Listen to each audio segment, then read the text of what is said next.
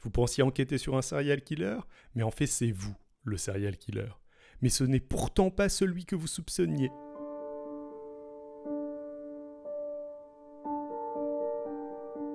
Bonjour très chers auditeurs, et aujourd'hui je suis avec mon comparse Victor L. Euh, bonjour. Et nous allons parler de Eviren. Qu'est-ce que c'est qu'Eviren? Eh bien déjà pour spoiler alert, sa principale originalité c'est d'être Un jeu vidéo, Exactement. le premier. Et ce qu'on peut se demander c'est qu'est-ce que ça vient foutre ici? Euh, exactement. Bah, le podcast est centré autour du scénario et ce jeu vidéo est euh, reconnu pour son originalité au niveau du scénario. Exactement, ça cadre bien dans le sens où il y a en effet moyen de spoiler Eviren. Euh, L'autre élément qui est assez intéressant, c'est que l'une des ambitions de son créateur, David Cage, c'est euh, un peu de rapprocher quasiment le, jeu vidéo du cinéma. Et on retombe un peu sur nos pieds, on revient à nos origines. donc Eviren est une production de Quantic Dream, euh, est sorti en 2010 sur PlayStation 4 et il nous met aux commandes de quatre personnages euh, qui vont enquêter tour à tour sur un serial killer meurtrier d'enfants. Mais avant de vous en dire plus sur son scénario, il faut qu'on vous parle un petit peu de la réalisation. Oui, bon, la réalisation, c'est pas forcément le, le point le plus important du film. Je viens de dire du film. Du film. Et- C'est c'est le. Oui. Euh, Effectivement, je crois qu'on va reprendre ça depuis le début. Euh, la réalisation très correcte au niveau des graphismes, au niveau du doublage euh, des personnages. Euh, il me semble même que les, les personnages ont été doublés euh, par des acteurs de cinéma. Alors je suis pas sûr. hein. Si, si, ils ont, Si, ils ont été doublés par des acteurs de... De pas forcément de cinéma. ciné, mais au moins de séries télé. Ouais. Ils ont eu recours à de la motion capture. Je ne veux pas, pas être trop méchant parce que c'est un peu le point positif du jeu, mais c'est vrai que des, des fois, les personnages, on dirait pas vraiment que c'est de la motion capture, je veux dire. Des fois, les, les mouvements sont un peu. euh, Et ça, je crois que c'est lié au contrôle. Et euh, je pense qu'il faudrait dire euh, qu'il faudrait dire un petit mot sur les contrôles. Juste en terminant sur les acteurs. Bon, même si c'est pas Eviren, le dernier euh, jeu de David Cage, David Cage, oui. qui est euh, Beyond Two Souls, est entre autres connu pour avoir modélisé Ellen Page, qui a accepté de se, plier à la, à la motion capture, à la remodélisation de son visage. Et donc, Ellen Page qui était très mécontente de voir dans Last of Us, un autre jeu vidéo de euh, Sony, un personnage euh, qui lui ressemble très fortement, trait pour trait, alors qu'elle n'avait pas participé et pas touché de, de gros chèques pour, euh, pour voir sa tête dans le jeu. Quoi. Voilà. Mais je pense qu'il faut dire quelque chose sur, le, sur les contrôles du jeu, alors essentiellement du QTE. du QTE. Ouais, je te laisse expliquer, en fait, ce sera, ce sera mieux. Les QTE, c'est pour faire une action. Donc, dans un jeu vidéo, habituellement, euh, on a des contrôles qui sont relativement euh, constamment les mêmes. C'est-à-dire, on déplace son personnage, par exemple, avec euh, la croix multidirectionnelle, et on appuie sur un certain bouton pour tirer des missiles thermonucléaires. Donc, on a. Plutôt vers la fin du jeu. Ouais, plutôt général. vers la fin du jeu, les, mi- les missiles thermonucléaires. Au début, on commence à la mitrailleuse. Avec un bâton. Missile thermonucléaire, c'est 2-3 upgrades plus loin. Euh, après, il y a, y a- il y a l'antimatière, mais ça fait des tâches, c'est pas bien. Bref, euh, donc euh, du coup, si vous avez envie de caresser votre chien et que vous n'avez pas de bouton pour euh, caresser votre chien, bah, vous lui tirez un missile thermonucléaire dessus parce que c'est l'unique possibilité que vous avez. Des créateurs de jeux vidéo se sont dit, ouf, c'est pas bien tout ça, cette idée d'avoir un bouton pour faire, pour faire une action. Ce qu'on va plutôt faire, c'est rajouter des, des quick time events, c'est-à-dire dire aux joueurs d'appuyer sur certains boutons de sa manette sans que les boutons aient des rôles particuliers pour réaliser une certaine, une certaine action. Donc là, de temps en temps, vous allez appuyer sur X pour caresser votre chien, à d'autres moments pour euh, découper euh, le vilain en quatre morceaux. Voilà, le tout avec un timing euh, assez précis, et on arrive à peut-être l'un des problèmes du jeu, je crois. Euh, exactement, donc Iviren se base absolument sur du QTE, euh, même complètement. Non, il y a aussi quelques phases où on dirige notre personnage avec Oh, son balai oui, dans le c'est cul. vrai, c'est vrai. Donc, il y a donc deux problèmes à ce jeu, dans les deux phases différentes de gameplay que l'on peut avoir. Donc, quand il se déplace, si vous voulez lui faire faire demi-tour ou si vous êtes trompé de chemin, bah vous l'avez. euh, Vous avez une sensation. Assez réaliste de diriger un tank. C'est ça. Malheureusement, euh, c'est pas un jeu de tank. Quel dommage. Euh, ça, c'est la partie euh, se déplacer. Et la partie interagir avec des objets, le fait de vouloir épurer le- le, L'interface. Du QTE fait que des fois on se demande ce que ces flèches veulent dire et, et quelles actions on va bien pouvoir accomplir avec elles. Et ça couplé avec le déplacement en forme d'hippopotame fait que très souvent on se retrouve à faire des actions qu'on n'a pas voulu faire. Et c'est problématique dans ce jeu, particulièrement parce que chaque action peut déclencher un embranchement de scénario complètement différent. C'est ça qui est un peu gênant euh, à ce niveau-là.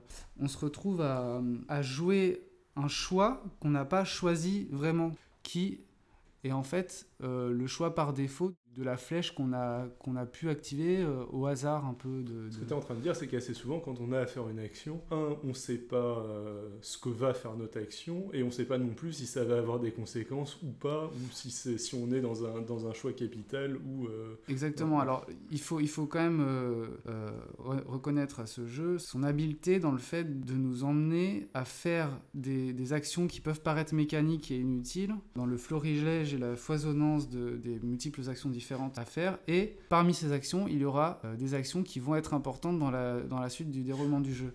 Et, euh, et le fait de, de faire ce foisonnement d'actions comme ça, de QTE, euh, permet ceci, permet de, noyer un peu le, les, les, embranchements de scénarios euh, bien et spécifiques. Niveau euh, nous noyer dans des actions qui servent à rien, il faut, faut, préciser que le, la première scène du jeu nous met dans une simulation d'ouverture de placard, hein, en quelque sorte. Et de rasage, attention. Exactement. oui, donc en, oui, effectivement, la première scène du jeu peut paraître assez frustrante à ce niveau-là, c'est-à-dire que...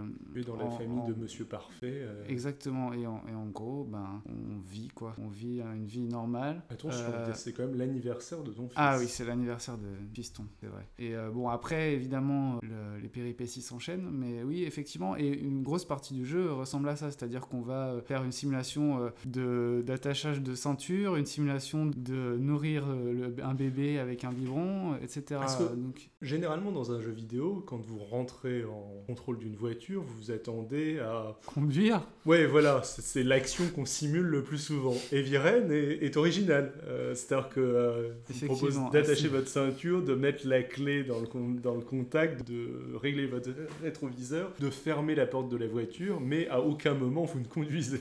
C'est vrai. Mais, mais toutes ces actions, je pense, elles sont peut-être un peu, euh, un peu ennuyeuses par moment. Et euh, c'est vrai que c'est peut-être pas forcément réalisé de la meilleure façon possible. Mais je pense qu'elles sont quand même essentielles. Vous ne pourrez jamais faire tous les QTE de, des Viren, c'est pas possible. Dans une pièce, vous pouvez interagir avec quasiment euh, tous les objets présents. Donc voilà, il va falloir faire des choix. Et le fait de faire ces choix, des fois, c'est des choix qui vont être très peu importants ou, même qui n'auront aucune incidence sur la suite. Et des fois, ce sera des, des choix, effectivement, qui sauront euh, changer le scénario de manière euh, oui, capitale. Et oui, ce que tu me disais aussi, le, le fait qu'il y ait tellement d'interactions possibles et que bah, ce soit tellement chiant à faire qu'on n'ait pas envie d'ouvrir tous les, tous les placard de la maison, ça nous place pour le coup dans une situation relativement réaliste, dans la mesure où généralement dans un jeu vidéo classique, dans un Resident Evil, tu arrives dans une pièce, tu ouvres tous les tiroirs de la maison parce que ça se fait relativement rapidement et que ça te permet de récupérer des armes. Dans Eviren, bon tu Là, sais... tu dois faire des choix et... Oui, et au final, assez rapidement, tu vas arrêter d'ouvrir tous les tiroirs de la maison parce que généralement, il n'y a rien dans les tiroirs en question et qu'en plus, ça prend trois plombes c'est vrai, c'est vrai. Et, euh, et c'est d'autant plus vrai que par moment, alors moi ça m'est arrivé deux trois fois dans le jeu, on a un temps limité pour, pour effectuer euh, des actions et par exemple on est dans une pièce, le méchant euh, sort de la pièce et on doit trouver des indices, on doit trouver des indices dans cette pièce pour la suite du jeu et on a un temps limité et donc il va falloir faire des choix sur quel tiroir ouvrir. Tout cela nous emmène doucement peut-être à une deuxième partie du podcast, le scénario. Donc le scénario. Scaviren n'est pas qu'une simulation d'ouverture de tiroir et de vie, vite à vie de Ken, de Ken et Barbie. Une Barbie et trois Ken. Voilà. Assez rapidement, Ken va perdre euh, Mini Ken numéro 1. Euh, alors, je dis ça en plus, je suis complètement cynique et sans cœur parce que le, le jeu euh, présente ça pas trop trop mal, je pense. Enfin, on, est, on est un peu touché quand même de perdre, de perdre notre, notre enfant en, en début de partie. Après, c'est aussi fait de manière. Euh, enfin, David Cage, disons, fait pas les choses avec grande subtilité. Quoi. Ouais, les, les violons, euh, ils sont présents. Ouais.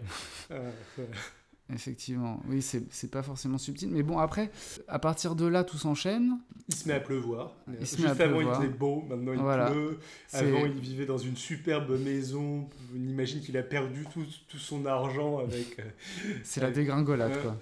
Et du coup, on se retrouve dans cette ambiance poisseuse, euh, un peu euh, tout droit sortie d'un film policier, et on se retrouve à, à enquêter sur la disparition du deuxième Deuxième enfant, oui. mini c'est- Ken 2. Donc, dans la... après avoir perdu son premier enfant, Ken perd son deuxième enfant. Donc, Mini Ken numéro 2. Qui se fait- Exactement, qui qui se fait enlever. par euh, le, le méchant tueur. Donc il est très triste et il va euh, se mettre en, en route pour essayer de trouver ce qu'il se passe. Et personnellement, ce personnage principal, j'ai pas tellement réussi à m'y attacher. Mais heureusement, pour moi, assez rapidement, on alterne entre l'incarnation de trois personnages, donc euh, quatre et- personnages. quatre personnages, désolé. Donc Ethan Carter, donc Ken, qui est euh, le, le personnage principal en quelque sorte. Au début du jeu en Au tout cas. début du jeu, oui, parce que l'histoire semble tourner essentiellement autour de lui. Et trois autres personnages que je vais te laisser. Le détective privé qui enquête sur la mort de divers euh, enfants, donc euh, Sur les crimes du serial killer. Exactement, donc le tueur aux origamis, il est appelé comme ça dans le jeu. Le profiler du FBI qui enquête également, mais pour le coup, il, enquête avec la police sur cette même affaire. Et ensuite, nous avons le quatrième personnage, une femme, Madison Page, qui est, je crois, journaliste et qui enquête également sur le- les, les meurtres en série. Et donc, on, on va alterner entre ces personnages. Ça va, ça va, durant tout le jeu, permettre euh, une vue d'ensemble un peu de, de l'affaire, quoi, de, de- de- des différentes parties de cette affaire. J'étais plutôt assez client euh, de cette euh, alternance de points de Ouais. vue pour raconter une, une même- histoire. Je trouve que ça marchait assez bien. On va peut-être commencer par le twist final en quelque sorte. Le twist final que vous avez peut-être compris à l'écoute du résumé, c'est que euh, l'un des personnages que l'on incarne, euh, à savoir le détective, Est en fait le, tueur aux origami. Exactement. Alors ça, c'est assez bien fait, dans la mesure où, euh, bah, euh, en fait, on ne savait pas qui l'employait. Ouais, c'est vrai que rétrospectivement, quand, une fois qu'on sait que c'est le tueur, ses motivations paraissaient assez floues. Il était vaguement question euh, du fait qu'il était engagé par les victimes du tueur pour euh, le retrouver, mais c'est très vague. On n'a aucun background sur ce personnage. On ne le voit jamais interagir avec ses employeurs. Exactement. Donc, effectivement, pour le coup, c'est assez bien amené, oui, fait qu'il soit coupable. Et en effet, pour le coup, parce que c'est le seul élément de l'histoire qui soit subtil et bien amené, je dirais. Euh, parce que de l'autre côté, euh, on a euh, d'énormes ficelles qui sont en plus, à ma connaissance, pas expliquées pour euh, essayer de nous faire croire que bah, ça va être Ken, Ken Carter. on sait que c'est Ken de Barbian Ken, qui va être méchant, qui, va, Exactement.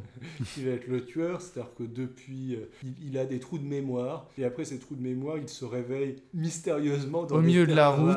avec des origamis dans les mains. Ouais, Bon, pourquoi? On ne sait pas. Parce que parce que ça faisait un bon artifice pour faire euh, pour nous donner une fausse piste. Exactement. Euh, Et voilà, on a, on a l'impression que le jeu est construit euh, autour de, est scénaristiquement construit autour d'éléments euh, visant uniquement à embrouiller le joueur, mais qui n'ont pas de cohérence avec l'univers, ou alors la cohérence ne nous est pas expliquée. Alors peut-être que en faisant une fin que nous n'avons fait ni l'un ni l'autre, il y a une mystérieuse explication sur les origamis. J'ai pas tellement l'impression. J'ai fait une recherche Google vite fait. euh, j'ai pas, l'impression qu'il y en ait. Mais euh, même, je veux dire, pour moi, un tel élément devrait être expliqué euh, systématiquement. Si, Effectivement, effectivement. Non, on a vraiment l'impression que oui, bah, c'est clairement là pour garder du suspense et donner des fausses pistes. Ceci dit, bon, c'est c'est vrai que c'est un trou de scénario. Est-ce que c'est vraiment essentiel? Est-ce que c'est vraiment sur ce point-là qu'on va juger de la qualité du, du jeu en général, pas seulement du scénario Euh, Je ne pense pas. Après, effectivement, le scénario, c'est plus que ça aussi. Bon, là, l'une des originalités aussi, c'est qu'on est dans un jeu vidéo, pour le coup, pas dans un film. Et David Cage, si il rapproche peut-être quasiment trop son jeu vidéo du, euh, cinéma, il, en utilise quand même une propriété, c'est qu'on n'est pas obligé d'être linéaire dans un jeu vidéo, ce qui est beaucoup plus dur euh, dans un, dans, un, film. de temps en temps, il y a des fins alternatives, mais il n'y en a pas beaucoup. Et, tandis que là, il y, a, quand même 18 fins, je crois, différentes, c'est ça? Possible. Ouais, dans, dans Heavy Rain, qui sont assez. oui, qui sont très différentes les unes des, mhm. les unes des autres. Le, euh, Tous les personnages peuvent mourir, aucun peut mourir. Le, le, petit garçon peut être sauvé ou ne pas être sauvé. moi, euh, par exemple, l'un des personnages, le, policier, euh, j'en ai fait un drug addict qui, a, qui a mal terminé parce qu'il a trop consommé de drogue. Tandis que toi, je crois que Madison a connu un destin tragique, non? Elle est morte dans l'incendie de l'appartement du tueur. Le tueur s'en va de chez lui en, en brûlant son appartement pour effacer les preuves et en la laissant enfermée dedans. Et on peut s'échapper. Le problème, c'est qu'avec ses QTE pourris et son, son déplacement de tank, pour sortir d'un appartement en étant un tank, c'est pas très facile. On se retrouve à avoir le choix entre sauter de la fenêtre et mourir et ne pas sauter de la fenêtre et retourner dans l'appartement pour essayer de trouver une autre sortie. Et moi, j'en ai eu tellement marre de ce gameplay que j'ai sauté en me disant au moins ce sera terminé comme ça. Donc dans un, dans un bon jeu, ces choix seraient seulement euh, de par notre volonté. Et dans ce jeu, ils sont aussi en grande partie à cause du gameplay euh, qui... Ou la, conséquence de nos actions, ça pourrait être aussi ne pas être un choix, ça pourrait être oui, une erreur. Mais, mais, de mais la, conséquence de nos actions. Et là, c'est pas la conséquence de nos actions, c'est la conséquence du gameplay qui c'est on est, tellement frustré par le gameplay que tu sois prêt à, abréger les souffrances. Exactement. À sacrifier. Ce serait un petit peu comme, euh, je sais pas, tu es en train de jouer à Tetris, tu dis putain, j'en ai tellement marre, et là tu décides d'accumuler les pièces pour, euh, pour, faire terminer la partie plus vite. Enfin, je veux dire, ce serait un échec total. Exactement. Et donc c'est un peu ça le, problème. Bon après. Euh, d'autres moments sont assez bien gérés, je trouve, notamment dans les scènes d'action où où tu es censé appuyer sur les boutons euh, dans, un, rythme particulier et à une vitesse particulière. Et là, le fait de louper les QTE, c'est plus logique parce que tu n'es pas forcément. Euh, t'as pas forcément une, une, force physique supérieure par rapport au personnage que tu combats ou voilà exactement donc ça c'est plutôt bien géré euh, mais, mais malheureusement c'est pas tout le temps le cas donc voilà donc c'est différent ces fins alternatives qui dans l'absolu une utilisation du média qui, qui est intéressante, mais c'est assez frustrant en fait. C'est assez frustrant ce, ce, problème de gameplay quoi. Oui, bah, c'est d'autant plus frustrant que bon, euh, euh David Cage fait des jeux de ce genre euh, depuis plusieurs années maintenant. Il y a eu, euh, je crois, Nomad Soul à l'origine auquel j'ai pas joué. Il y a eu Fahrenheit, Eviren, et il y en a eu même un autre depuis qui s'appelle Beyond Two Souls. Euh, et il a pas tellement l'air de s'arranger d'épisode en épisode. Apparemment, le scénario s'arrange. Ah, le scénario s'arrange un peu, c'est-à-dire que, bon, euh, Fahrenheit, euh, c'est un commence par un scénario assez réaliste et termine dans un what the fuck euh, complet, mystique, euh, avec euh, des boules de feu partout et des gens qui volent, auquel on s'attend vraiment pas et qui a, de mon point de vue, pas grand chose à faire là. Ça ressemble un peu à, je sais pas, la fin de Lost ou, enfin, de genre quelqu'un qui sait pas tellement comment, où est-ce qu'il va ou comment terminer son scénario. Mais d'autres gens euh, qui sont pas forcément plus nouveaux. Je pense aux gens de Telltale avec euh, leur série The Walking Dead ou euh, The Wolf Among Us, sont plus doués, je pense, au niveau des QTE, dans la mesure où on est beaucoup moins perdu que dans Rain, on sait à peu près où elles vont. Alors après, les jeux de Telltale sont aussi beaucoup plus linéaires que les jeux de David Cage. mais c'est un peu l'inverse, c'est-à-dire que David Cage arrive à créer des jeux non linéaires qui nous donnent l'impression quand même d'être relativement linéaires quand on y joue. Euh, les jeux de Telltale, c'est l'inverse. C'est des jeux qui sont très linéaires, mais qui nous donnent l'impression de ne pas l'être en y jouant. Ce qui est euh, finalement... Euh, enfin, l'un des deux réussit à, à bluffer le joueur, tandis que l'autre, en quelque sorte, échoue lamentablement. Même si, bon, je pense que les jeux de David Cage sont des, expériences intéressantes. J'espère que ça donnera quelque chose. Mais pour moi, c'est des expériences qui ne sont pas encore abouties. C'est juste des expériences. Mm. Et puis, le souci, c'est quand on veut rapprocher le jeu vidéo du cinéma. Et on en oublie le gameplay. Quoi, et qu'on oublie, qu'on oublie le gameplay. Ce qui fait l'essence d'un jeu vidéo par rapport à un autre média. Tout à fait. et qu'en plus, de l'autre côté, on ne sait pas vraiment écrire des scénarios. Donc c'est... on est dans un entre-deux qui est pas très bon, quoi. Si jamais il n'y a plus le côté ludique du, jeu vidéo et qu'il n'y a pas de scénar intéressant, bon, j'ai reste juste une réalisation qui est forcément bancale parce que la réalisation, elle est liée au côté ludique dans le cadre d'un jeu vidéo. Exactement. Euh, d'autant plus que la réalisation, bien que tout à fait correcte, les graphismes sont bien foutus, mais euh, la musique, la, la, musique est quand même euh, beaucoup trop euh, présente à mon goût et beaucoup, beaucoup trop larmoyante. Dans l'ensemble, il y, a, quand même beaucoup de défauts. Même si l'intention est, intéressante, quelque chose à ajouter. Ce sera notre conclusion.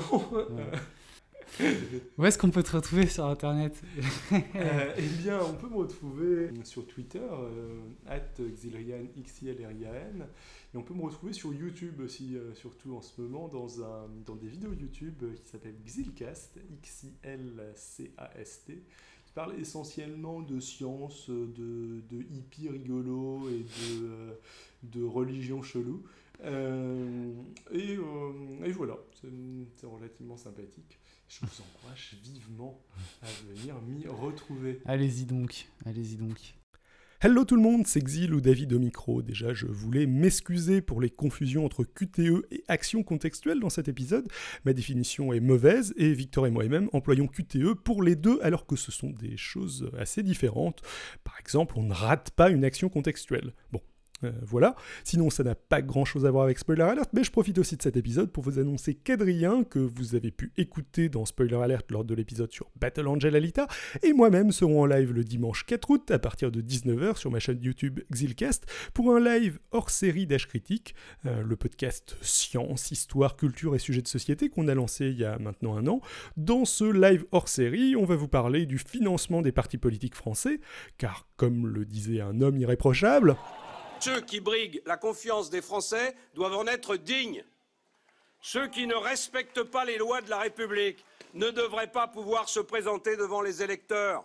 Il ne sert à rien de parler d'autorité quand on n'est pas soi-même irréprochable. Qui, qui imagine un seul instant le général de Gaulle mis en examen? Qui imaginerait ça hein? Bon, dans les faits, on parlera surtout du financement des partis politiques dans les années 80 et 90, donc a priori le général est sauvé. Ça sera en exclusivité sur YouTube, donc si ça vous intéresse, ne ratez pas le live. Vous pouvez retrouver toutes les infos concernant ce live du 4 août sur Twitter, at hcritique, sur Facebook en cherchant Age Critique, ou sur notre site web, hcritique.fr. Hcritique, c'est le nom du podcast. Euh, quant à Spoiler Alert, j'ai encore quelques épisodes à diffuser, euh, mais je les monte doucement et euh, sinon il n'est pas impossible que j'en réenregistre quelques-uns comme celui qu'on avait fait sur Battle Angel Alita avec Adrien. Donc on verra bien. À bientôt. Ciao ciao. Ah, et vous pouvez aussi suivre le compte Twitter de Spoiler Alert, qui est SpoilerAlertFR. Voilà, bye bye. Et toi, Victor, on te retrouve toujours pas sur Internet Non, non, toujours pas. Dans le, dans le deep web. le gros deep web. Bien. Bah voilà. Euh, sur ce, à ciao, bonsoir, comme dirait l'autre. non, non, non, non, non, il dirait pas ça. Euh, sur ce. Parlez de ce podcast autour de vous, mais n'en racontez pas la fin.